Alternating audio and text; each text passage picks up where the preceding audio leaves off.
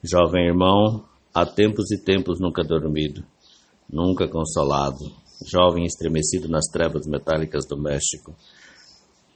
Em tua mão recebo o dom de tua pátria nua. Nela nasce e cresce o teu sorriso, uma linha entre a luz e o ouro. São os teus lábios unidos pela morte, o mais puro silêncio sepultado. O manancial submerso sob todas as bocas da terra Ouviste?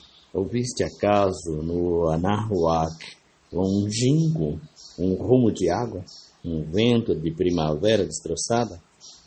Era talvez a palavra do cedro, era uma onda branca de Acapulco. Porém, na noite fugia teu coração como um cervo até as fronteiras, confuso entre os monumentos sanguinários sob a lua se sobrante. Toda sombra preparava sombra, era a terra uma escura cozinha, pedra e caldeira, vapor, muros sem nome e injúria que te chamava dos noturnos metais de tua pátria. Mas não há sombra em teu estandarte.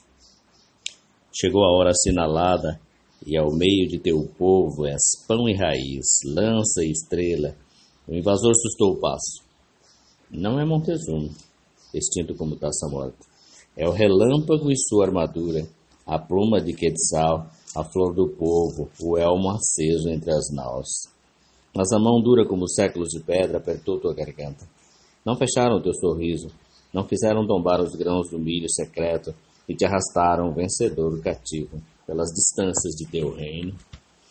Entre cascatas e caldeias e cadeias, sobre areias e aguilhões, como uma coluna incessante como testemunha dolorosa, até que uma corda enredou a coluna da pureza e dependurou o teu corpo suspenso sobre a terra desgraçada.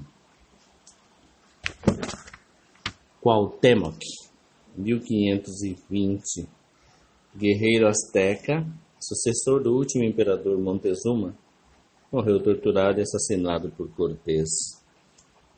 Neste poema, chamado Cuauhtémoc, do Pablo Neruda, que está no canto geral, no seu livro de poemas, eu dedico a todos os homens e mulheres que desde 1492 nesse continente resistem.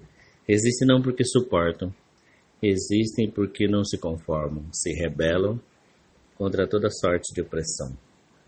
Qual tema que um asteca que descobriu cedo junto com seu povo que que os espanhóis soldados nobres sua monarquia absoluta não eram deuses né? Nem o Cortés era um deus passou para a resistência passou a, ao ataque.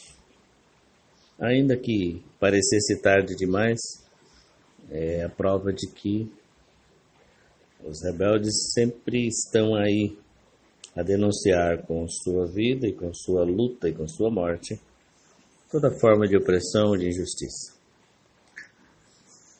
Boa quinta, proteja-se e resista sem suportar.